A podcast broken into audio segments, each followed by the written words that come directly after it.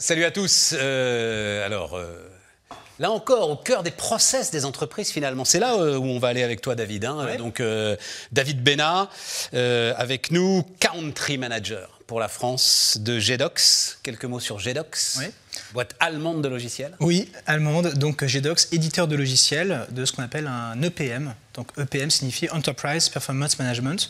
C'est l'ensemble des solutions qui font du pilotage de la performance. Alors, les EPM, on les connaît. Alors, notamment, donc, le- le- le- l'empire du logiciel euh, en Allemagne reste Oui. évidemment SAP. Bien sûr. Euh, SAP, c'est l'ERP, donc l'ERP, c'est l'ensemble des ressources de l'entreprise, hein, centralise l'ensemble des ressources. Où est-ce que se plug ton EPM par rapport à l'ERP Désolé les amis, mais c'est ça aujourd'hui l'entreprise et c'est ça la grande bataille de la digitalisation. Alors un peu de... C'est vrai que l'informatique est friand d'acronymes. Il y a des acronymes dans tous les sens quand on travaille dans l'informatique. Ouais, mais enfin ERP, euh, a- tous ceux qui nous regardent Oui, connaissent. et t'inquiète pas. établissement euh, pouvant recevoir du public, par exemple. Mais c'est aussi Enterprise non, Resource non, Planning. Alors, ERP, c'est un ERP, c'est euh, un logiciel qui va gérer euh, les flux de l'entreprise. C'est du transactionnel. Donc, c'est les flux achats, les flux ventes. On va suivre euh, chaque euro dans la comptabilité. Et puis, si c'est un industriel, on va gérer la production. Ouais. Mais un ERP, ça gère le transactionnel, ça gère le court terme, le quotidien. Donc l'EPM, est- c'est un logiciel qui se met au-dessus de la mêlée, au-dessus des ERP, des CRM, des systèmes RH, et qui va consolider tout ça, qui va donner une vision unique de l'information, de, la data, pour être capable de planifier, d'imaginer ce que reste cette donnée. Donc, Qui euh, utilise euh, ces informations qui sortent de l'EPM bah, toute société qui a besoin de planifier, et la bonne nouvelle, c'est que tout le Mais monde a quel service précisément euh, utilise? C'est quoi? C'est euh, Alors, généralement, c'est la production, Dans 80% des projets, ce sont les contrôleurs de gestion qui font ce qu'on appelle de l'élaboration budgétaire. Donc, créer un budget. Donc on est sur de la donnée financière et budgétaire. Alors, alors, ouais. financière, mais chez GEDOX, nous, on part d'un constat. Et ce que je veux dire, ça va pas faire plaisir à tout le monde, mais je pense pas que ça va te déranger. On part du constat que les directions financières, elles n'aiment pas qu'on leur dise ça, mais elles jouent avec un coup de retard. Pourquoi? Parce qu'elles sont tellement focalisées sur les indicateurs financiers qu'elles oublient qu'un indicateur financier, ce n'est que la conséquence de l'activité réelle, c'est-à-dire du business, ce qu'on appelle les indicateurs opérationnels.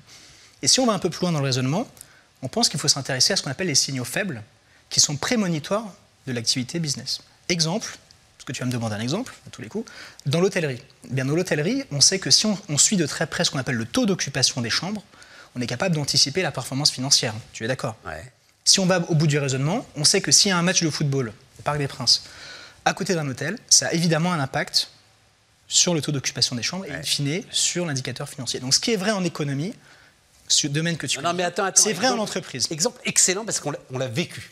Des hôteliers parisiens l'ont vécu. Oui. On me l'a raconté, on le fait très très vite, on a suivi l'histoire du Stade de France, la finale de la Ligue des Champions qui devait se jouer à Saint-Pétersbourg, qui est délocalisée à Paris. Oui. Il y a des hôteliers qui le savaient Oui. et qui savaient qu'ils allaient pouvoir vendre leur chambre plusieurs centaines d'euros, voire plusieurs milliers d'euros. Oui. Et puis il y a des hôteliers qui l'ont oublié, qui ont fait leur réservation, ils étaient très contents, on est plein à 250 euros. Quand ils ont vu que leurs copains avaient fait x10 sur les prix, ils se sont dit, ah, on a raté quelque chose. Oui. GEDOX prévient euh, l'hôtelier qu'il va y avoir un truc? Alors, le logiciel va permettre d'anticiper le taux d'occupation des chambres avec, euh, en tenant compte de facteurs exogènes, endogènes. euh, la Tu météo, peux rajouter des infos Oui, extérieures Oui, bien sûr. ton- Le logiciel le permet. Donc, il va permettre, le logiciel va permettre de faire finalement trois choses.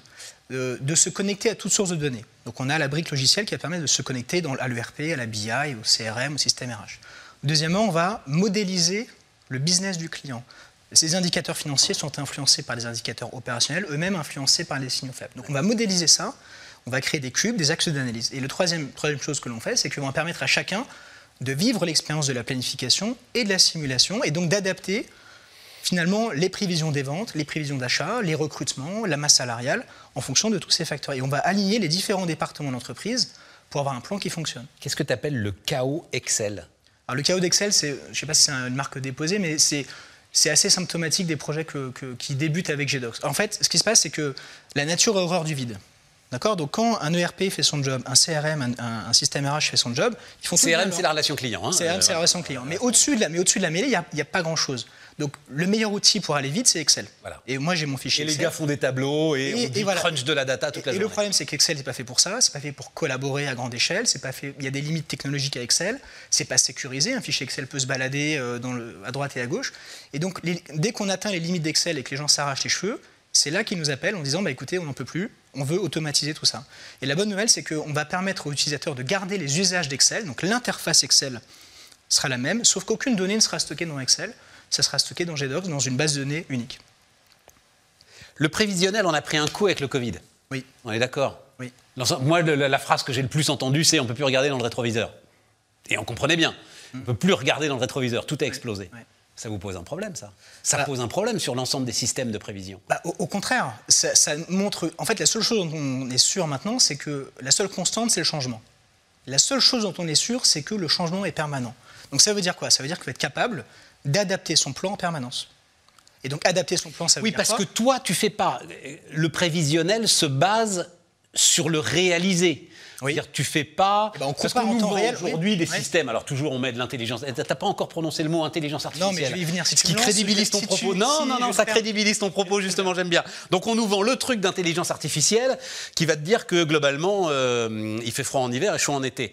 Mais mais c'est pas. c'est un peu ça quand même. hein.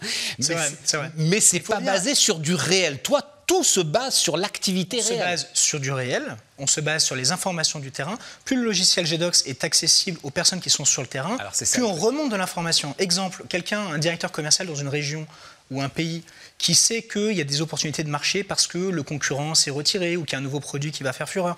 Il est capable de remonter l'information et plus l'information est remontée en centrale, plus on est capable, si on est un industriel, de lancer des plans de production, donc potentiellement d'embaucher des intérimaires, clair. de etc. Tout est lié. Donc en fait, la clé, c'est l'alignement des différents départements de l'entreprise pour être capable de réagir vite. Non, la clé, je vais te dire, et tu le sais très bien, Alors, la clé, c'est que le commercial qui sort du rendez-vous client, qui a signé le contrat, il rentre tout de suite les infos euh, dans Ah oui. ton système. Oui, mais ça veut dire que euh, il faut qu'il ait intérêt à rentrer les infos dans ton système, que ce soit fluide, facile, euh, sans couture Alors ça, pour ça, lui. il le fait dans le CRM. Donc là, c'est du... Oui, bien sûr. Bah, il le fait dans le CRM, euh, pas toujours. Voilà. Je suis bien placé pour le savoir. Eh ben, eh bien, exactement. Oui, d'accord. Et donc Et donc, ça veut dire il faut des systèmes qui soient agréables à utiliser. Oui, Et pas sûr. seulement puissants, quoi, pas seulement ouais, ouais. efficaces dans Ouais. ce qu'ils font, mais aussi agréables à utiliser. Absolument, Et. Et- en Bah, harmonie avec tout ce qui se fait dans le quotidien aujourd'hui je du précise- alors, qui nous entoure. Oui, alors je précise qu'il n'y a pas besoin d'être un informaticien pour utiliser la solution, puisque Par typiquement exemple. les directeurs financiers l'utilisent et ils n'ont pas besoin d'être des informaticiens. On a des, euh, je, sais pas, je pense à un client qui s'appelle, euh, qui est pas loin d'ici d'ailleurs, qui s'appelle Adental, c'est un réseau de dentistes. Ouais. Les, les- les directeurs d'é- d'établissements qui sont les dentistes utilisent GDocs, par exemple, pour mettre à jour euh, leurs chiffres. Ils n'ont pas besoin d'être informaticiens. Donc en fait, la simplicité, c'est le maître mot, parce que la simplicité amène la vitesse et la rapidité d'exécution. Et comme il faut réagir vite, ben, il faut être capable de remplir les informations rapidement. Idée de vos clients euh, principaux euh, aujourd'hui en France, qui est-ce qui travaille avec euh, Alors on a avec 2500. Jedox Alors, on- alors, la bonne nouvelle, c'est que le marché est illimité. Alors, ça c'est extraordinaire, que ce soit le secteur public, le secteur privé, tout secteur d'activité, j'ai envie de dire toute taille d'entreprise. Donc on a des grands comptes comme la SNCF, comme EDF, comme McDonald's par exemple, et puis on a des clients de taille moyenne. Euh, dans le retail, je pense à Monsieur Bricolage, à Boulanger euh, par exemple, ou des petites entreprises. Tout le monde a besoin de planifier. euh, enfin bon, Ah, non, je vais pas me fâcher avec des clients. c'était quand même des gros c'est- bien acteurs, sûr, quoi. non, mais bien entendu. Sacrément gros Bien acteurs. sûr, mais SNCF c'est c'est encore plus gros, mais bien sûr. Et donc tout cela, en fait, n'avait pas aujourd'hui de solution euh, suffisamment efficace pour essayer de, de prévoir leur plan de charge, euh, leur plan d'activité, Bah, euh, l'ensemble alors, de leur système, dans- l'ensemble de dans leur... l'informatique, alors, Ouais, Je pense à EDF, mais ça doit être un truc de dingue. Oui, oui, mais après, on est, on est présent. EDF, c'est immense, mais en Ouais, effet, voilà, l'informatique crée aussi des nouveaux besoins. Donc, euh, il y a eu une grande vague de RP dans les années 90-2000 Ouais. qui a amené des solutions à beaucoup de problèmes. Ensuite, la BI est arrivée pour commencer à analyser. Business intelligence. hein. La business, Voilà. business intelligence pour analyser les données, sauf que la BI se limite aux données du passé et du présent. Donc se poser la question de qu'est-ce qu'on fait pour simuler ces données dans le futur et donc écrire de la donnée, élaborer des scénarios, des simulations, des hypothèses, euh, sauvegarder ces hypothèses, euh, un scénario Covid, un scénario pas de Covid, un scénario élection, etc. etc. Donc il faut être capable de- d'établir tout ça. Et ça, la, machine mouline. C'est-à-dire, le, le- le- le- le- toi, tu rentres les données, enfin toi. Non, pas. Celui qui sort. Oui, voilà, c'est Oui. ça. Mais et ce sont les directions financières qui. euh, les directions premières financières, les utilisent contrôleurs de gestion sont les, Les initiateurs. Ouais, voilà, sont les ça. premiers à être en souffrance avec Ouais. Excel. Donc ils initient les projets, ils les vendent à leur direction financière, qui généralement donne le go parce qu'on on réduit les temps de, budgétaires de, je sais pas, de, 4 mois à 3 semaines, Ouais. souvent. C'est un des grands Et, sujets. donc, euh, et derrière, c'est toute l'activité qui est tirée. Donc le on, on voit euh, trois, trois niveaux de maturité. Premier niveau, c'est de sortir du chaos d'Excel. Le- je venir à l'intelligence artificielle du coup. Le deuxième niveau, c'est d'intégrer les différents départements pour être réellement une équipe intégrée. Donc les, les ventes, les achats, les RH, la production si on est un industriel. Et le troisième étape, ben, je vais y venir, c'est la planification augmentée où là, on va s'appuyer sur la puissance de l'IA, de l'intelligence artificielle, pour prendre de meilleures décisions. Mais c'est l'humain qui prend les décisions, et il est aidé en cela par une puissance de calcul. Et juste pour finir, tout ça, ça colle avec ce qu'on entend beaucoup, c'est-à-dire, alors euh, là encore, pardon, terme technique, hein, mais rolling forecast, Ouais, euh, ça. fin du budget finalement. C'est ça, un budget Euh, zéro. euh, Budget zéro. Alors, budget zéro, fin du budget, c'est encore euh, différent, mais, ouais. mais en tout cas, cette idée qu'effectivement, euh, mettre trois mois à élaborer un budget dont on sait très bien qu'il sera caduque une fois qu'il est élaboré parce que tout va trop vite, euh, c'est ça, c'est exactement ça. C'est voilà. exactement ça. Donc il faut être capable finalement de. Il y a même des entreprises qui font plus de budget. Mais c'est ça, euh, exactement. on, on est en permanence dans la comparaison de est-ce qu'on a fait le plan, et, etc. Voilà. Passionnant tout ça. David Bénat, donc, GEDOX, digitalisation. Tiens, toute dernière question. Oui, Stéphane Elles sont à la page, les boîtes françaises, justement, dans cette bataille de digitalisation, parce que tout ça, c'est plus Les entreprises d'efficacité, françaises hein. Ouais. Oui, bah, elles sont Elles dans la, norme, dans la norme européenne. je Dans la pense. norme européenne. Absolument. ouais. Mais c'est pas mal, parce que ça veut dire qu'on progresse quand même. GEDOX, donc, avec vous.